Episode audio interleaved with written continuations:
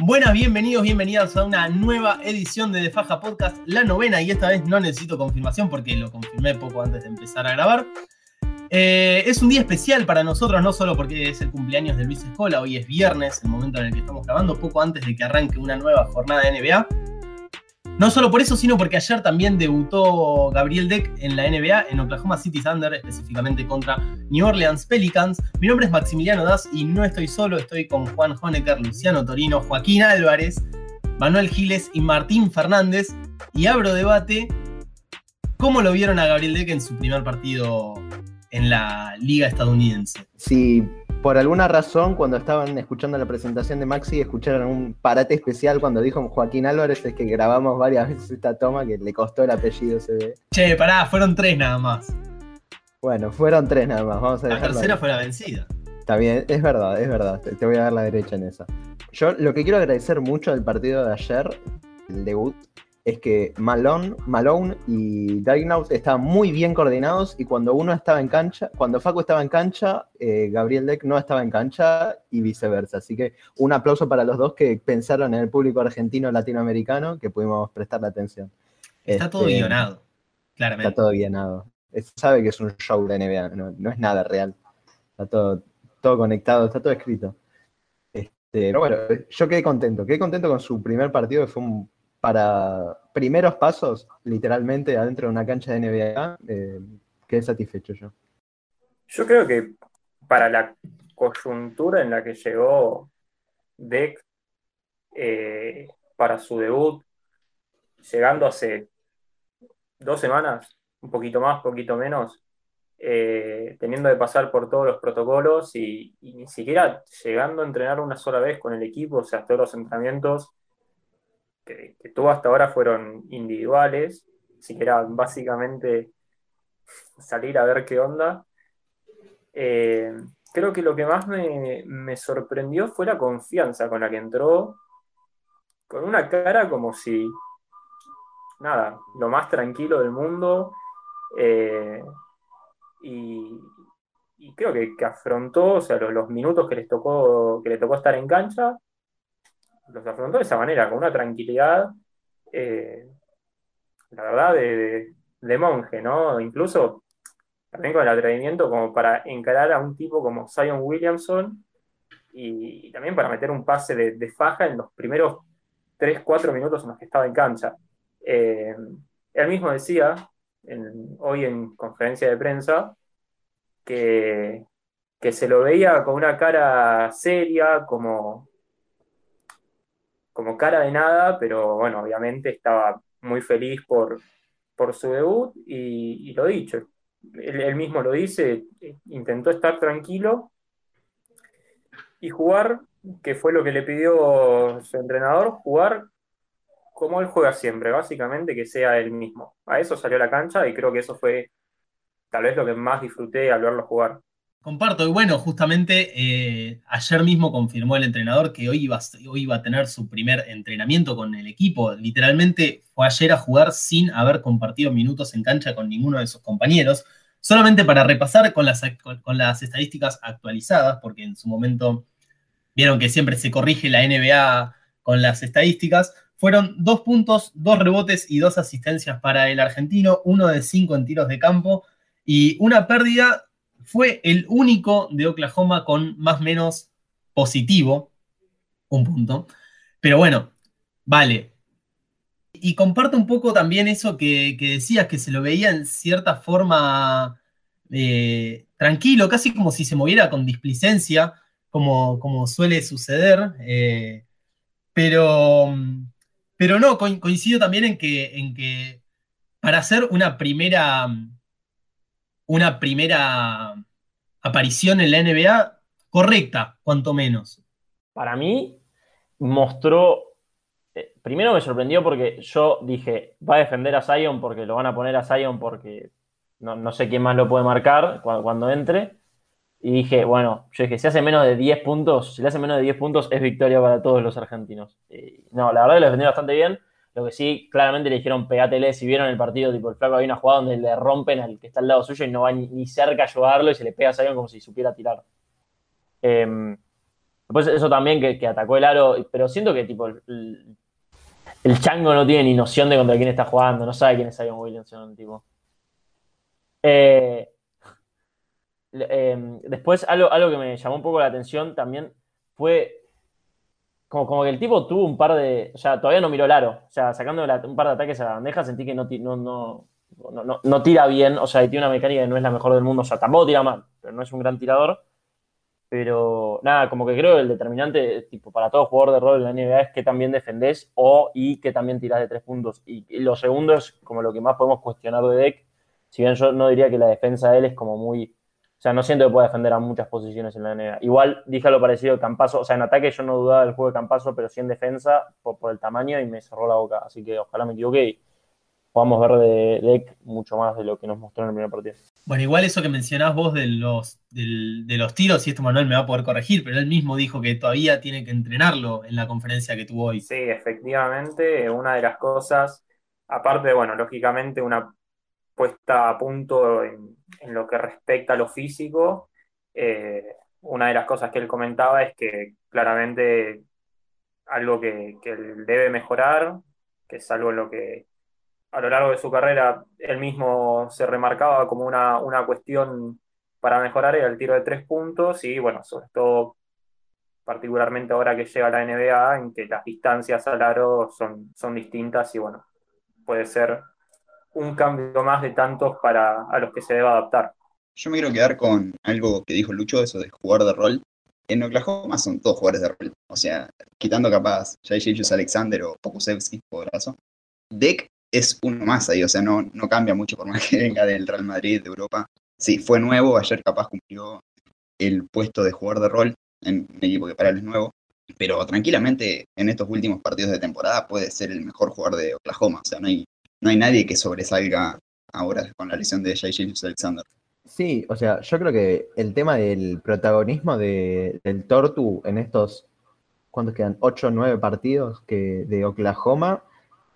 Si no es que los va a tener, nueve me, hacen las señas, eh, si no es que lo va, lo va, a tener en base a la cantidad de entrenamientos y lo va a ir ganando en base a eso más que nada, o sea, porque las condiciones sabemos que las tiene, sobre todo nosotros que los vimos más, más de, o sea, condiciones como jugador de básquet sabemos que las tiene, pero nosotros como argentinos lo vimos más que probablemente el público de NBA y todo el mundo de NBA en sí mismo, que no es, no es tan observador de FIBA, siempre Estados Unidos es lo mejor centro del mundo, pero, pero bueno, tranquilamente se puede ganar su terreno en estos pocos partidos y terminar con una buena, un buen puñado de minutos, que ya igual debutar con 15 minutos no es poca cosa siento que va a ser vitrina mal esto. Así como siento que hay un poco efecto campazo en esto que suena, Deck se fue, también es verdad que todo el tema de los salarios ayudaron a, a, Deck para irse y que Vildosa suena para Nueva York y parece que están tipo ya a nada de, cerrarse eso.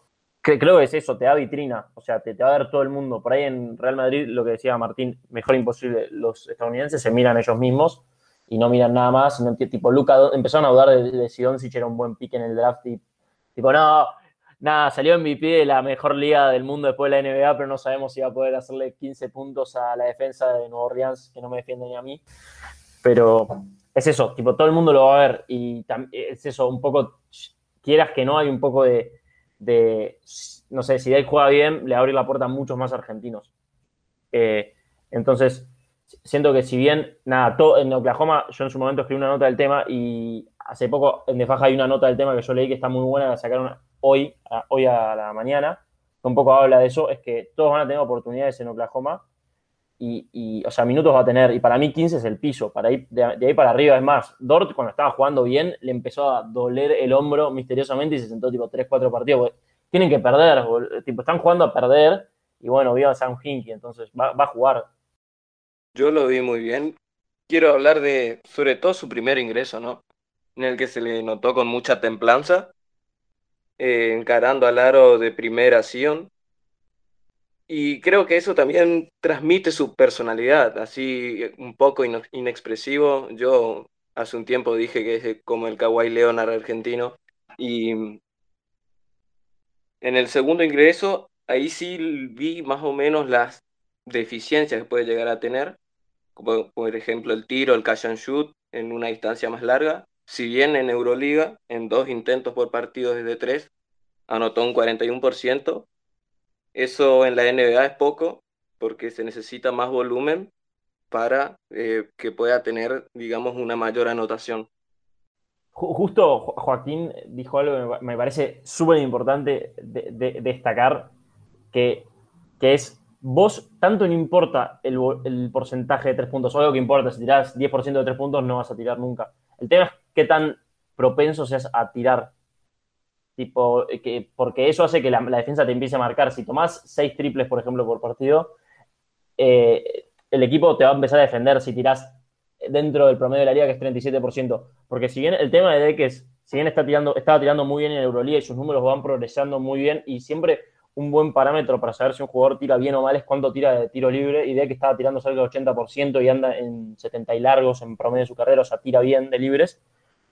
El tema es que la línea de tres puntos está más lejos también. Y eso te cambia mucho la mecánica de tiro porque tenés que cambiar la cantidad de energía que generás cuando tirás. Y eso es bastante importante. Cuando sos un tirador que los tiradores lo que te dicen es que necesitan todo el tiempo lo mismo, como que necesitan hacerse rutinarios. Y ese, ese puede ser un tema. Sí, de hecho, Lucho, lo que decís vos de que la línea de tres está más lejos, lo sintió, creo yo, en el primer triple el Tortu, que se le quedó cortísimo y un poco corrido. Pero, pero bueno, yo creo que ya le va a encontrar la, la mano de poco. Es una cuestión de, de entrenamiento y acostumbrarse también. Al principio le costaba a Facu, bueno, a veces también parece que le sigue costando aún hoy, pero, pero es cuestión de acostumbrarse. El tema es que le alcancen los 10 partidos que tiene, ahora 9, para, para terminar de acostumbrarse a esto y que pueda demostrar efectivamente lo que puede hacer en, la NBA y pueda seguir desarrollándose en aquella liga. Sacando un poco el foco de, lo que fue la actuación individual de, de Gabriel Deck y lo que va a venir de ahora en adelante, no sé ustedes, el partido a mí me pareció muy malo. Muy malo y en cuanto a nivel y en cuanto a competencia, porque se alejó rápidamente este, Nueva Orleans y, le quitó el, el, juego parejo, ¿no? A la redundancia. Este, quizás también un poco porque Nueva Orleans, pese a que sigue estando lejos, todavía tiene alguna expectativa de eh, entrar al play-in distinto eh, es, la, situación de, Oklahoma. Pero ustedes, ¿cómo vieron el partido, eh, el partido de Oklahoma ayer y cómo lo cómo ven a Oklahoma y, quizás el tema que nos traía eh, originalmente acá hoy, ¿cómo ven a los otros equipos que no tienen chance de entrar a, a los playoffs? yo creo, particularmente hablando del caso Oklahoma, ¿no?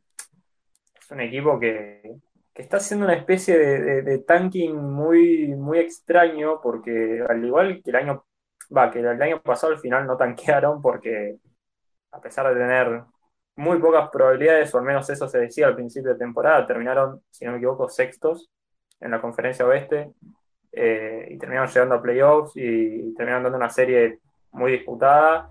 Este, bueno, este año ya sí se sumieron más, más de lleno en una, en un proceso de reconstrucción, pero es un equipo que, mal que bien, siempre termina dando pelea y siempre termina disputando los partidos. Eh, bueno, ahora en este último tramo de temporada ya están sentando a sus mejores jugadores, lo cual termina, tiene, tiene sentido. Yo creo que, a ver, que también es importante para entender el, contexto en el que llega, que llega Deck, que, bueno, ayer en, en Twitter con toda la, efervescencia del debut y todo. Hubo algunos, algunos periodistas incluso también, pero personas como que criticaban la forma de jugar de Oklahoma y la realidad es que o sea, no, no, no, no, va, no va a ser mucho mejor que esto. Este, Oklahoma está eso, apuntándole al mediano, al largo plazo, a, a los 333 mil picks que deben tener en los próximos cinco años y y bueno, y ahora a desarrollar a, talento joven que tienen uno de los, no, por no decir no, no es uno, sino que es el equipo más joven de la liga. Pero bueno, creo que, esa cuestión es fundamental para, para, entender y para poder ver con otros ojos cómo va a ser o al menos cómo van a ser estos últimos nueve partidos que le quedan a, a con Oklahoma. O sea, no va a ser algo mucho mejor que lo que se dio ayer. Eh, voy a diferir algo en lo que decía vos, Manu, de que Oklahoma tuvo partidos competitivos. No, o sea, el miedo que parecía al principio fue al principio de la temporada que apareció como en los primeros seis puestos, te diría, siete en el oeste, y dijimos, ¿qué onda esto que está pasando? Shai Gilius Alexander es el mejor jugador de la historia, más o menos. Pero bueno, y después con el paso del tiempo ya fue decayendo hasta la situación en la que es hoy, que ya sentó al Horford, de, dijeron, al Horford no va a jugar más, este, Shai Gilius Alexander, ya lo nombramos como tres o cuatro veces, te diría en el podcast, tuvo la fascitis plantar. Y están eso, están como agarrando distintos jugadores jóvenes para empezar a moldarlos, o sea, tienen varias promesas importantes que ni siquiera fueron con picks altos, por ejemplo, Darius Basley cayó mucho en, el, en su draft porque decidió entrenar por su cuenta en ese año, no ir ni a NCAA ni a G que todavía no se podía, ni a jugar en el exterior, entonces estuvo entrenando por su cuenta, entonces hubo como mucha desconfianza, un poco el estilo de James Wiseman, si no me equivoco. Entonces, medio que, no estoy seguro, ahora se me fue, pero bueno, me están haciendo señas de que más o menos. Entonces, eh, va por eso y yo creo que tienen bastante, sobre todo con, de cara al próximo draft, que viene potente, con ahí cinco jugadores que prometen bastante, ya van armando, van sentando las bases cada vez más y si llegan a tener un pick alto en este draft, ojo que ya se va poniendo cosas, la cosa interesante, sobre todo con jugadores ya de rol que pueden quedarse a la larga, como fue Lundorts, que también fue un descubrimiento tremendo de, Oklahoma en esta, en esta temporada. A ver, creo, creo que lo de Oklahoma vamos por partes. Me, me causaba mucha gracia lo que decía Martín al principio, que decía que es verdad que Oklahoma empezó muy bien la temporada y me hizo acordar que Cleveland le pasó lo parecido que era como la tercera mejor defensiva de la liga y nadie, nadie, ni ellos creían en eso, así que y duró eso, una semana. Pero creo que lo importante con este tipo de equipos que se están reconstruyendo es entender para dónde van, o por lo menos saber que tienen algún tipo de dirección. No sé, ponele, Oklahoma se entiende que están en, modo, en modo vamos a ver qué podemos conseguir del draft, eh, pero hay otros equipos como por ejemplo Washington. Washington que para mí, lo hablamos en un par de podcasts pasados, lo que pasó fue que se lesionaron los dos mejores jugadores, pero ¿qué van a hacer ahora? ¿Qué, es lo que van a hacer? ¿Van a seguir apostando por Bill y, Westbrook un año más y ahí vemos? ¿O, vamos a, o nada, vamos a desarmar todo el equipo la temporada que viene. Por poner un ejemplo, Chicago con esto de, que firmaron a Usage, a pesar de que yo, también pensaba que era una buena, iba a ser un buen pareo juntos, parece que no está funcionando por ahora y va a ser un equipo que no le sirve de nada tener el pique ese de draft. Porque no, tiene tiempo, no tiene sentido temporalmente con los jugadores, digo, hasta con Lavin, que es la estrella del equipo, ya tiene 26, va a cumplir 26 ahora creo. Lavin está out por COVID, vuelve tipo en 3-4 días, ahí me preguntan. Eh, eso, como que no tendría sentido tener jugadores de 19, 20 años. Por ahí podés draftear a un, a un Mitchell, creo que es el primo de Donovan, que se llama, se llama muy parecido a Donovan, pero no, es Donovan. Acá lo tengo, tengo, tenemos un machete traído por la producción. Davion Mitchell, que tiene 22 años, es el más grande de draft. Por ahí un jugador así que podés draftear rápido y, y sabés que va a rendir desde el principio, por ahí tiene sentido, pero ahí deberías bajar, tipo, como que esos jugadores suelen caer en el draft porque en el draft se, draftea mucho más por potencial que por cualquier otra cosa. Entonces, eso. Y, lo que estamos diciendo de Oklahoma es, están viendo qué jugadores tener, con qué jugadores quedarse, y para mí muchos de los que trajeron ahora es tipo para cambiarlos, tipo, a mí de deck no me sorprendería nada que Presti lo, cambie tipo dentro de dos meses los, lo, lo manda otro equipo, no, no me sorprendería. Entonces, para mí lo importante es siempre eso, tipo, entender para dónde está yendo el equipo, porque si están, si no se terminan, si hacen las cosas a medias, si son una, palabra medio política, pero para que se entienda el concepto, digo, si sos gradualista no, funciona muy bien en la NBA. Tenés que tener mucha suerte para poder ser gradualista con lo que haces para que funcione. Lo más pomposo o capaz importante del, del caso Oklahoma, es algo que dijo Martín que me quedó, es el draft. O sea, tienen 34, 35 elecciones de 17 de primera ronda, estoy seguro, y no sé si 17 o 18 de segunda ronda para los próximos 7 años. 18 ahí me confirman en la cámara. Eh, o sea, añadiendo esto que dijo Lucho, que pueden traspasar a cualquier pieza, tienen elecciones del draft que es bien bastante importante, bastante interesante para cualquier equipo.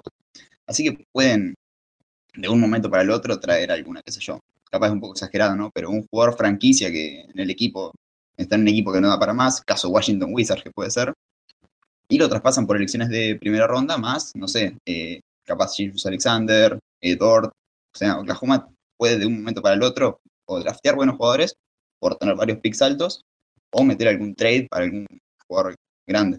Lo único que yo veo más o menos seguro es que eventualmente Oklahoma va a tener que hacer algún intercambio importante. Porque con 34 picks no te puedes manejar, no puedes tener 34 jugadores en tu equipo. Y va a llegar un punto que si tenés esos 34, esos 34 jugadores, cosa que no es, no es viable, lógicamente, eh, por reglamento de la NBA, pero si tenés esos, esos muy buenos jugadores de, de NBA, como le pasa algo similar que veníamos hablando la otra vez ya sobre sobre Nueva Orleans. ¿De qué le sirve dentro de tres años seguir teniendo jugadores top 14 de lotería de la NBA? ¿De qué le sirve a Oklahoma seguir teniendo esos jugadores? Seguir incorporando desde el draft. entonces, lo que me lleva a la siguiente pregunta. De todos los equipos que están, yo diría, ya fuera de playoff, los que estamos seguros, ponen Nueva Orleans por ahí está ahí en el borde. Yo ya me tiraría un poco más a que mm, no van a entrar al play-in, pero bueno, ese soy yo, pero están ahí. Pero los que ya sabemos, Sacramento, Cleveland, Detroit, Orlando, eh, se me debe estar escapando alguno, Cleveland. De esos que ya sabemos, ¿cuáles cuál ustedes, cuáles son los que leen un futuro un poco más de acá a tres años para decir este equipo entra a los playoffs? Por ejemplo, yo a los equipos que me cuesta verlos son Cleveland, a pesar de que Sexton, Garland y Okoro juegan muy bien, pero como que siento que esos dos juntos, como de tener dos jugadores perimetrales con tanta ofensiva y tan poca defensiva, da para problemas. Detroit, para mí, como que tiene muchos jugadores, pero le falta todavía, un montón le falta. Esos son los que más, más como que no tienen nada, ninguna superestrella todavía. Tipo Grant, buena tercera opción de equipo, le están pagando como si fuera una segunda opción de equipo, no sé qué tanto puede tener, pero claro, bueno, si, por ahí se draftean a, a, a Kate Cunningham a Mobley, puede ser que puede ser que cambie, pero yo digo con los jugadores que tienen ahora por ahí. No, no lo veo tanto. Poner otro, a un equipo que yo sí veo, igual el año pasado dije lo mismo, dije, veo como para que, para que la próxima temporada demuestren un poco más de lo que demostraron esta, es eh, Minnesota, que cambió el entrenador, viene haciendo cambios importantes en el equipo y nada, los últimos, acá justo lo tengo, los últimos 10 ganaron 6, que para ellos es como, no sé, llegar a las semifinales de la Champions más o menos. No pasaba eso de hace como 15 años. Sí, o sea, coincido en que hay eh, los equipos que ya están afuera, hay algunos que tienen más chances de pelear por entrar a playoffs la próxima temporada si se quiere, o sea, también depende de qué tan armados estén, que bueno, justamente lo que hablaba Nacho la vez pasada, el capítulo anterior, que hoy no está, si quieren saber lo que dijo Nacho pueden ir al capítulo pasado, que habló sobre Toronto y la falta, las piezas que le faltan para volver a entrar a playoffs esta temporada, que estuvieron bastante lesionados. También, yo creo que esta, por esta camada particular de rookies puede llegar a dar el salto extra en equipos como Minnesota y te diría que incluso hasta Cleveland, por más que eh, obviamente sea especulando y todo. O sea, Ivan Bowley yo creo que puede darle el gran salto de calidad en ese sentido a Cleveland, eh, como completando el equipo defensivamente. Y, bueno, también obviamente siempre hay que ver lo que el efecto que tienen y la incidencia que tienen en el primer momento los jugadores. Pero bueno, es alguien que le puede servir ahí, es alguien que puede servir en Pelicans también, por ejemplo. Además de, bueno, Kate Cunningham por ahí es alguien más comodín, si se quiere, que ya por, el hecho de, por lo que, por cómo se lo está vendiendo y por lo que hizo también en la NCAA, eh, va a cumplir, entonces hay que ver cuánta incidencia puede llegar a tener definitivamente y se puede llegar a construir. Por ahí es un buen jugador para Oklahoma, no sé, pero hay, como bastante para, para probar. Eh, de ahí hacer como unir hilos y ver. Y elegir el que más te guste, que bueno. A priori, quizás el primero que se me ocurre para contestarte, Lucho, es. Eh, ya sé, ya ustedes no me creen. Yo insisto un poco con Sacramento, me parece que de nombre, si con alguna incorporación puede, no sé si entrar a playoff, porque convengamos que viene de 15 años de, ausencia en playoff y eso que tuvo de Marcus Cousins en, todo este tiempo, entre todo este tiempo, no, no todo el tiempo. Eh, pero creo que con alguna incorporación puede llegar a pelear, sobre todo si se mantiene la, el formato de play-in, en especial si se mantiene el formato de play-in. Y comparto también con que Minnesota puede llegar a entrar. Tiene, tiene jugadores como para pelear un ingreso a playoff. El tema con Sacramento ya se sabe de hace muchos años, problemas en la organización. El año pasado, antes del draft, se fue Blake Divac y asumió McNair como general manager. Y podemos decir que drafteó bien. Halliburton probablemente va a ser el primer equipo de rookies. Es un buen jugador, eh, joven, con buena visión, buen anotador, pero están teniendo serios problemas defensivos y creo que me parece la, la pieza que les falta puede ser un pivot dominante.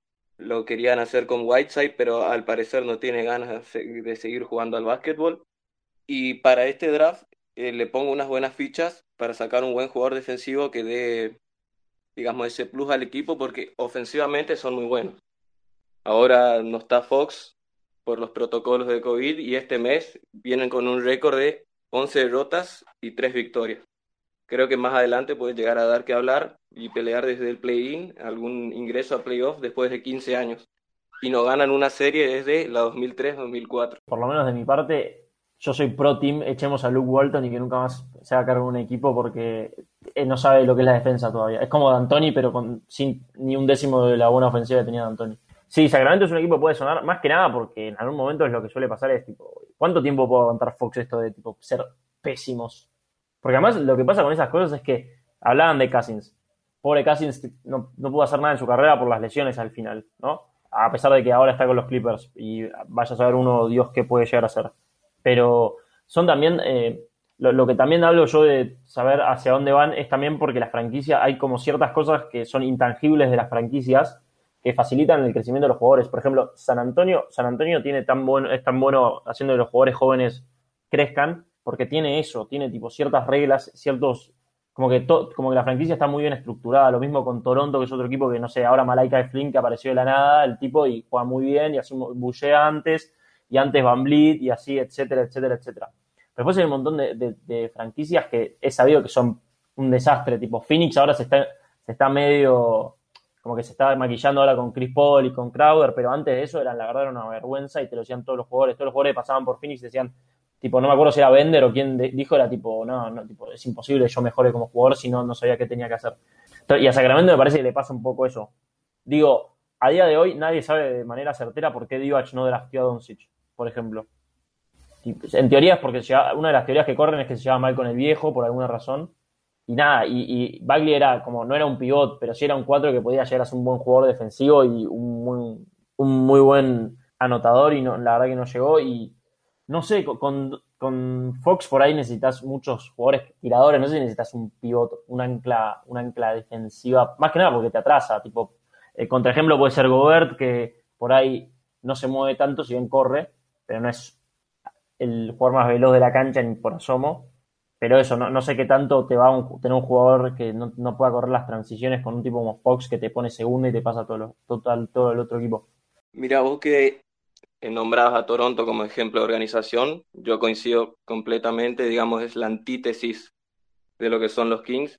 Y justamente quería hablar de dos jóvenes eh, que nacieron, digamos, en Toronto, empezaron sus caminos en la liga y ahora están en Kings y me parece que podrían ser a futuro unos buenos complementos como son Terren Davis y Delon Wright. Me parece que con un buen draft de este año, algún top defensivo, más un posible crecimiento de ambos, por más que no sea el lugar ideal, podrían llegar dar a que hablar más adelante, sobre todo como está creciendo Fox y lo que proyecta Halliburton. Bueno, rápido, que por, ahí esto un poco va a cerrar un poco Sacramento. Juaco justo nombró antes de entrar a Garúa. No es pivot porque no le da el tamaño, pero sí es rapidísimo. Defensivamente hay highlights del chabón que no, no tiene sentido que una persona tan alta y tan tipo grandota pueda moverse tanto.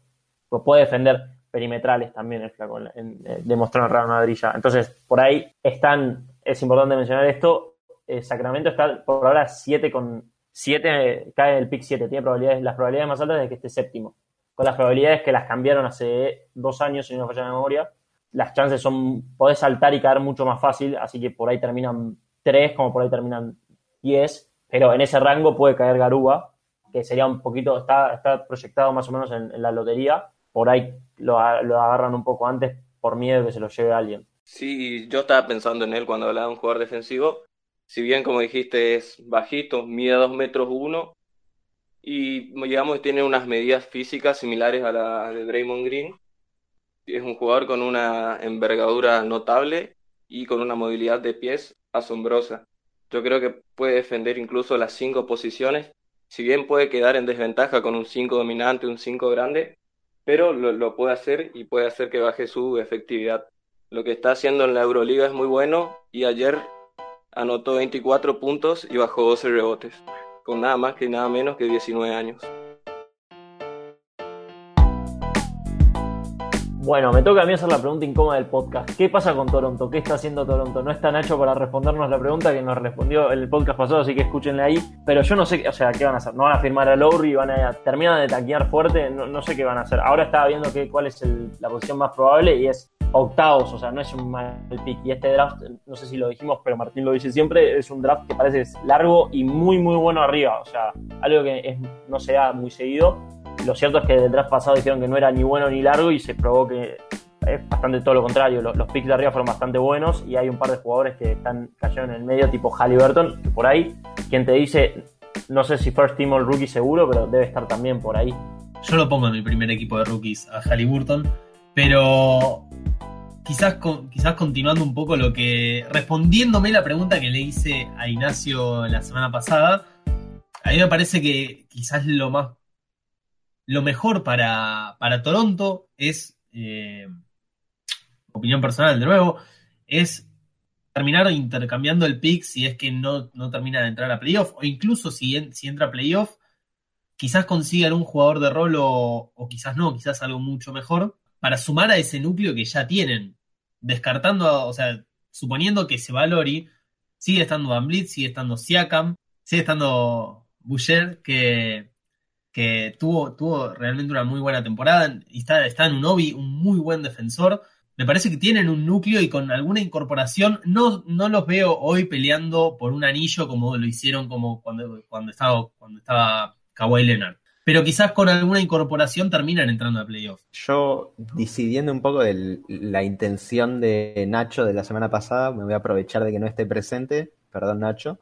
La verdad no sé si están en tantas condiciones como para pelear en playoffs con la plantilla actual. O sea, por, o sea no, no que no estén en condiciones, sino que por ahí no sea lo que por más les convenga y teniendo en cuenta, eh, ahora decidiendo con vos, Maxi, teniendo en cuenta los jugadores jóvenes que tienen, el potencial y la, probable buena elección, si se quiere, en el draft, si llega a ser buena, por ahí les conviene elegir, elegir un buen jugador y que siga creciendo y sosteniendo el equipo de a poco y extenderlo más al mediano plazo en vez de al corto, que es el otro proyecto que podría ser. Teniendo en cuenta sobre todo lo que estábamos diciendo antes de el buen desarrollo, lo que venía diciendo Lucho antes del buen desarrollo de, de, juveniles de Toronto en los últimos años, que bueno, Pascal Siakam es uno de ellos, sin, sin, más, sin ir más lejos.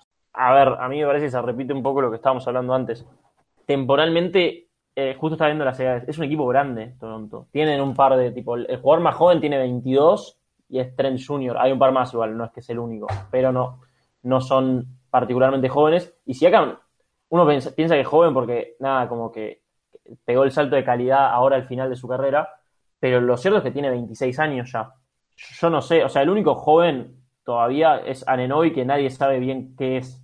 O yo por lo menos tengo mis dudas. Me hace pensar, me hace acordar mucho a Isaac, pero ofensivamente ya demostró más y defensivamente no demostró ser tanto como Isaac, que Isaac no hablamos de Orlando todavía, pero Orlando para mí es el que, por la temporada que viene con Minnesota, es lo más probable. Tipo, Orlando me sorprendería que no entren a playoffs con los jugadores que vienen, o por lo menos no estén ahí. Pero tipo, el techo del equipo es ahí, se queda ahí, tiene un, techo, un techo muy corto, porque no, yo no lo veo haciendo mucho más. Pero volviendo a Toronto, para mí es lo que diga, no, no puede ser, tenés que ir, ir a fondo con, con, las, con el tipo de decisiones que tomás y tan, tanqueen y traden a todos los que tengan que tradear, porque no, el equipo, como, como bien decía Martín, para mí no sé qué podés traer al equipo como para, para que puedan pelear el año que viene. Lo cierto es que por ahí Lowry firma por dos pesos porque le quiere hacer un favor al club y tienen un max contract ahí y por ahí pueden firmar a alguien. Eso ya sería otra situación, sería muy idílica, pero si se da es totalmente distinto lo, que te voy a decir en ese momento. Agarrándome un poco de lo que dijo Lucho de que no son jóvenes, también hay que tener en cuenta el crecimiento de los otros equipos en el este, o sea, Atlanta, Charlotte, New York, eh, mejoraron una barbaridad de, con, a comparación en la temporada pasada. Y se, eso hace que se empiece a reforzar el este. Así que hay que ver hasta qué punto, como dijo eh, Lucho, qué techo tiene este equipo y ver si tienen chances de seguir peleando en los playoffs. Porque capaz pelear por un octavo puesto siendo un equipo que hace dos años no hace dos años fue campeón, no tiene tanta importancia, tanta trascendencia. Así que yo creo que capaz eh, conviene el, elegir en el draft, como creo que dijo Martín, y ver qué pinta la temporada que viene, y si no empezar un proceso de reconstrucción. Creo que el mayor riesgo de, Toronto en este contexto es terminar como, como está ahora Chicago, en quizás una mediocridad, quizás peleando por entrar, pero sin tener chance de, de, pelear efectivamente por, por, un anillo y tampoco cayendo tan bajo como están cayendo, bueno, los mencionados, Detroit, Orlando, Minnesota, Houston. Hablabas de particularmente de Orlando y, y quiero preguntarte por esto, pero ¿vos realmente lo ves a Orlando la próxima temporada o en la siguiente en unos playoffs?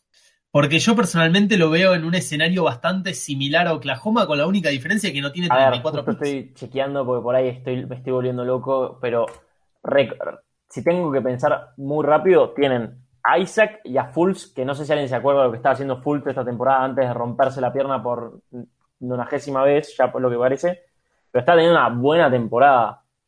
Eh, perdón, la temporada pasada, esta temporada jugó 8 partidos, mala mía, ahí pifié. Pero la temporada pasada estaba jugando bien y, me, parece, me parece que tenían equipo como para, como para esperar, esperar un poco más. Lo cierto es que se vienen desarmando y que lo único que quedó es Rose, Cole Anthony, eh, y puede ser que yo esté, esté sobrevalorándolos al equipo y, puede ser que la temporada que viene lo único que van es perder.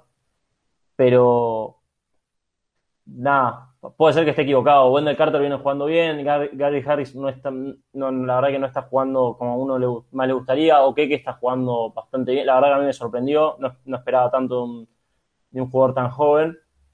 Puede ser que yo esté sobrevalorándolos totalmente y esté totalmente equivocado. Es posible. No, igual eh, los pocos partidos que jugó Markel esta temporada los jugó bien Lucho. O sea, había tenido varios, eh, no puedo afirmarlo ahora, pero había tenido varios eh, triple dobles hasta, o uno o dos, o unos pares en esos pocos partidos. Pero sí, o sea, fue claramente fue su mejor versión como jugador NBA desde que llegó en, el último tiempo. Antes de la lesión, obviamente. Ah, pues una pregunta que me parece por ahí, por ahí eh, lo más, una pregunta interesante que por lo menos me interesa a mí y, es más que nada para después ver si puedo llegar a una idea un poco más adelante. ¿Ustedes en base a qué draftean? Estamos hablando de estos equipos, tipo, Pete, o sea, cómo tipo, funciona en el equipo, tipo, no sé, Wiseman ahora con los Golden State Warriors, yo voy a seguir usando este ejemplo por el simple hecho de que sigo sin entender qué estaban haciendo cuando no lo tradearon por, no sé, Busevich, por un ejemplo, pero bueno, si tradean por, por, por sentido en el equipo, no sé, necesitamos un pivote, esto que estamos hablando, necesitamos un, jugador defensivo y, y, busquemos a Garúa, o por ahí, che, este pibe es el mejor jugador del draft, no sé, no, se me ocurre algún ejemplo. Michael Porter Jr. con Denver, este es un ejemplo perfecto. Este, sabemos que este jugador es ultra talentoso. por ahí no tiene sentido tener un chabón que te tire todas las pelotas que te va a agarrar con cómo jugamos. Pero bueno, cuestión de talento, es claramente el mejor, es uno mejor de esta camada. ¿Ustedes, tipo, por qué lado van? ¿Por qué filosofía van para elegir un jugador? Salvo que, creo que, salvo casos excepcionales, extravagantes, si se quiere, como puede ser el de Kate Cunningham al aparecer en esta camada, tendría sentido, sobre todo, por ejemplo, en Oklahoma, teniendo un jugador que tiene bastante espacio para crecer, tratar de complementarlo con otro buen potencial jugador, como puede ser Evan Mobley, que yo lo estoy nombrando mucho, pero es porque es un buen centro, un buen pivot que se puede acoplar bastante bien de acuerdo a las necesidades que tienen los equipos en la liga, que sobre todo son los de abajo, y también teniendo en cuenta lo que venía nombrando Lucho en los capítulos pasados, de que cuando un jugador, un interno alto, está en buenas condiciones, puede llegar a dominar la liga, como son los casos de Embiid y Jokic esta temporada, que son los dos eh, candidatos al MVP, y es otra de nuestros tópicos recurrentes en este, en este programa, así como ya lo fuimos nombrando todos, no sé si queda alguno. Pero salvo esos casos excepcionales, yo creo que el tema de complementos o de la confianza en ese lado, va, eh, es, yo, yo, por ejemplo, yo en, mi posición iría por ese lado. Bueno, en ese sentido coincido con Martín, porque a no ser casos muy particulares, que por algún motivo, primero, los primeros puestos en, las proyecciones del draft, por lo general son casi asegurados, a no ser que sea un caso muy muy particular o un talento generacional incluso, creo que, si no se draftea por complemento o por necesidad incluso de, cubrir algún puesto, no termina de tener mucho sentido.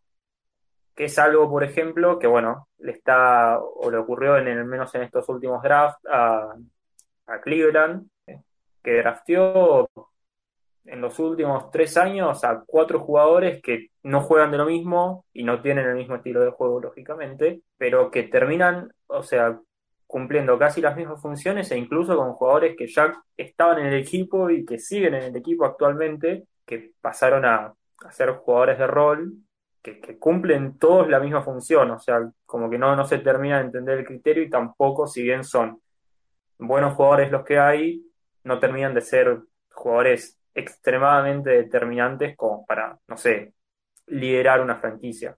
Yo creo que para el tema de draftear jugadores es un poco y un poco. Creo que lo dijo Martín, lo de ver qué necesita el equipo, qué, qué o sea, qué le falta, qué posiciones. Eh, y por el otro lado tenés el caso de los talentos generacionales. Por ejemplo, el primero que se me viene a la cabeza es Portland con Michael Jordan, que lo dejaron pasar porque ya tenían a Clyde Drexler y se terminaron perdiendo al mejor por la historia, para algunos, para otros no, eso no importa. O también cuando draftearon creo que a Greg Oden y bien Greg Oden era un, pintaba para ser un jugadorazo, pero las lesiones lo jodieron un poco y dejaron pasar, si no me equivoco, a Kevin Durant. Así que cuando tenés un pick alto creo que va por ahí un poco más el debate.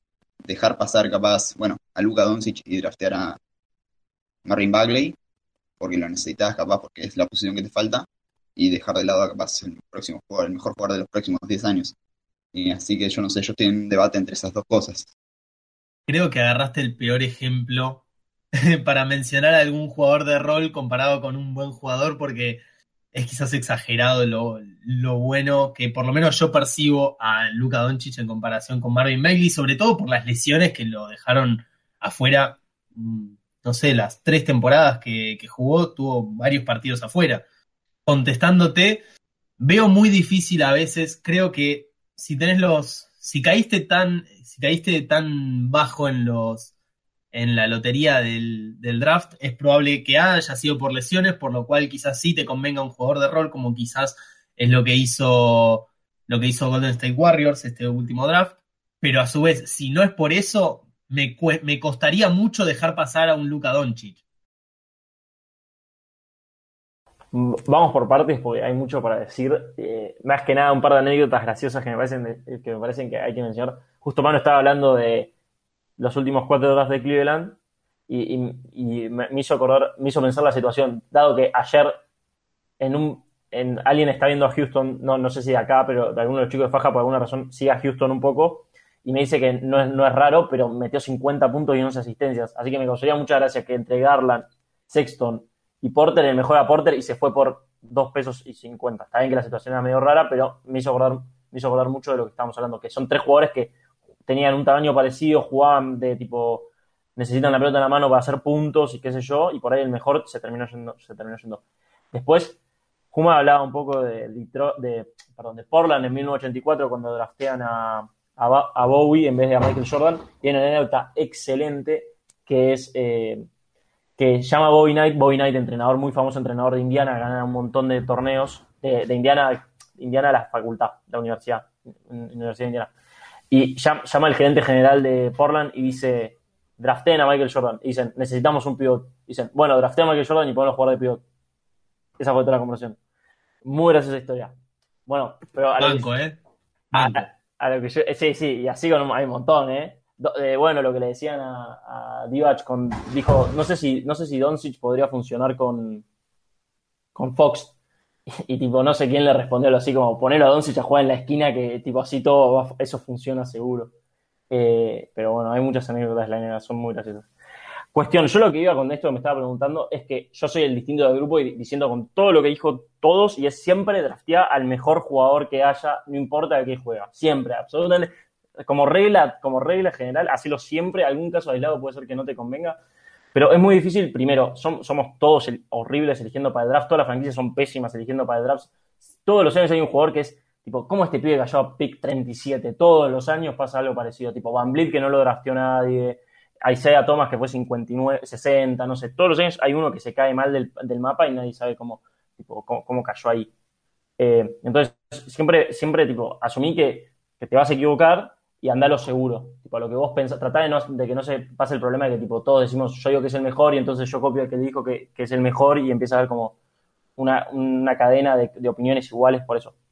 Y para mí lo importante del talento es que es lo más, lo que, lo que mayor escal- escalabilidad te da como equipo. Digo, si tenés mucho talento, después es más fácil que se arme el equipo alrededor en base a eso. Po- Porque, digo, cuando vos, cuando vos tenés mucho talento, lo que pasa es que las piezas se empiezan a acomodar solas, porque si tenés, no sé, mucho pase, el equipo mete mucho pase, pero ahora si tenés muchos, no sé, muchos pivots que lo único que pueden hacer es defender, empiezas a tener problemas porque se empiezan, se empiezan a, apretar en, la en el mismo rol, como decía Manu.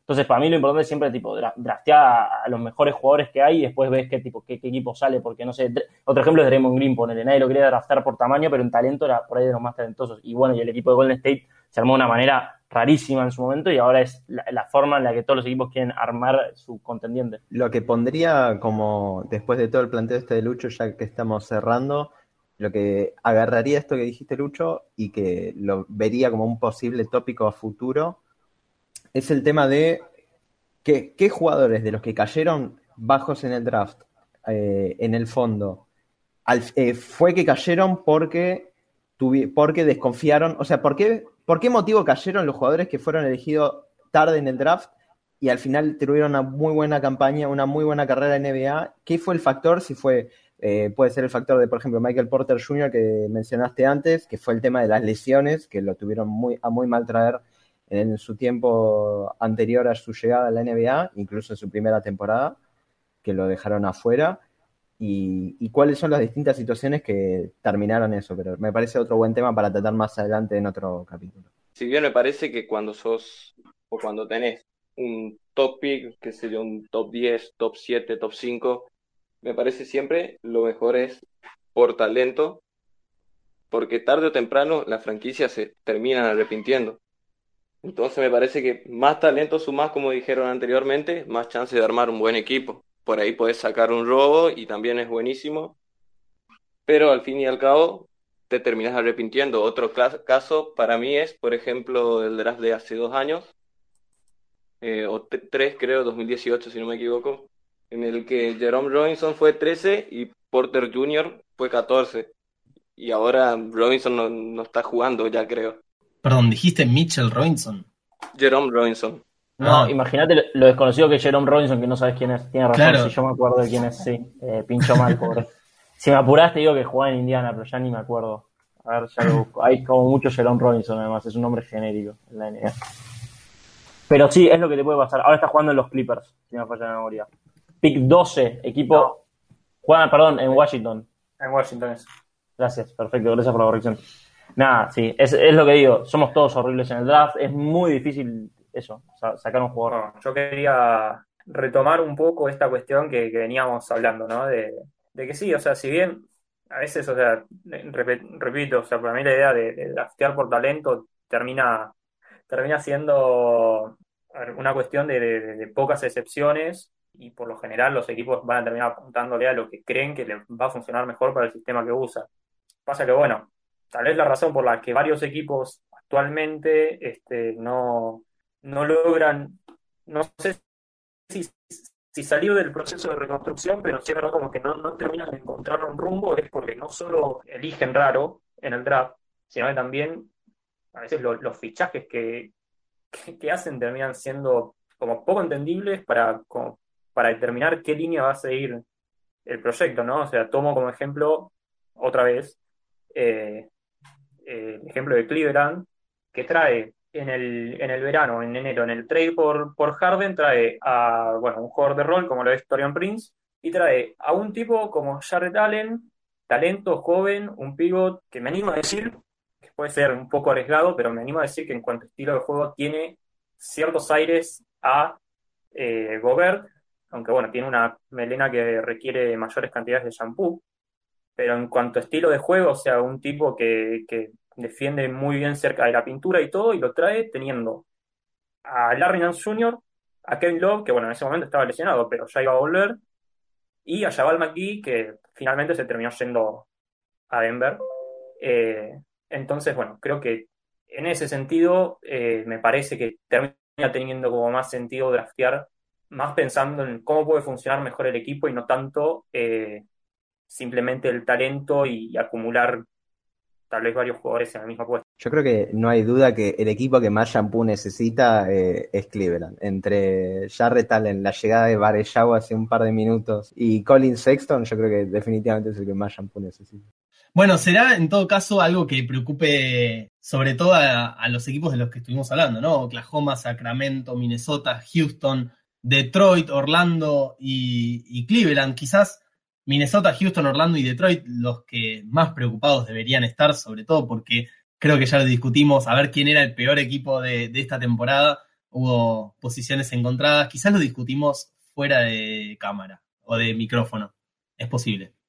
Fuera del aire. De hecho, eh, no hablamos mucho ni de Houston ni de Detroit, pero yo creo que el mayor problema es hay tantas cosas por hacer que no se puede, sería bastante hablar en, el vacío. O sea, es algo, por ejemplo, bueno, hay que ver qué pasa con Kevin Porter Jr., que bueno, tuvo el partido de 50 puntos, pero dos días antes lo suspendieron porque había defendido a Sterling Brown en un cabaret que se habían, lo habían agarrado a trompadas. O sea, es por el lado extradeportivo en, el en, el, en Houston y por el lado deportivo en Detroit que no, no hay tantas cosas que le permitan construir una base a priori hay que ver qué pasa post-draft eh, con el equipo, pero bueno, es, difícil de especular. Yo de Detroit ya hablamos, yo dije que no, no sé qué tanto, tipo, qué jugadores tiene a futuro, digo, Killian Hayes hay que ver, eh, Stuart está jugando muy bien, lo mismo Frank Jackson, que por lo menos a mí me está sorprendiendo después de su paso por Nueva Orleans sin pena ni gloria, pero lo de Houston es, el equipo más lío de la NBA, no sé qué tipo tiene a Wood, yo sé que Christian Wood es un jugador muy bueno, no sé qué tan bueno, tenerlo a Wood que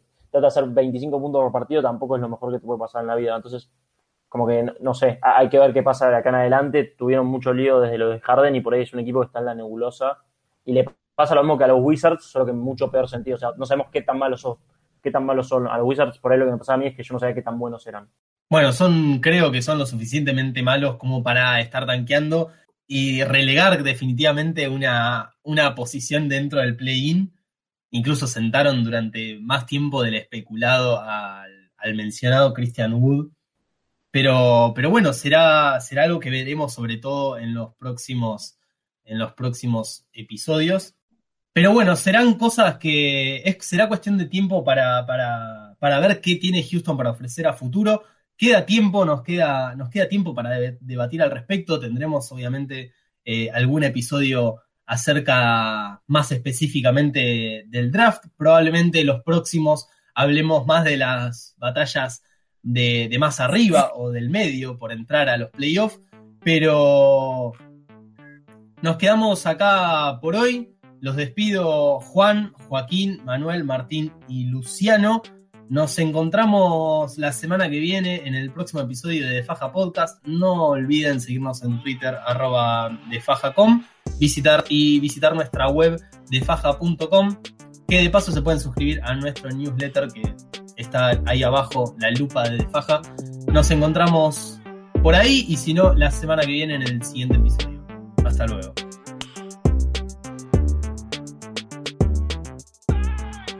¿Por qué no decís algo vos? Porque siempre nos dejan mal parados a los demás y vos siempre. Ah, bien, perfecto queda.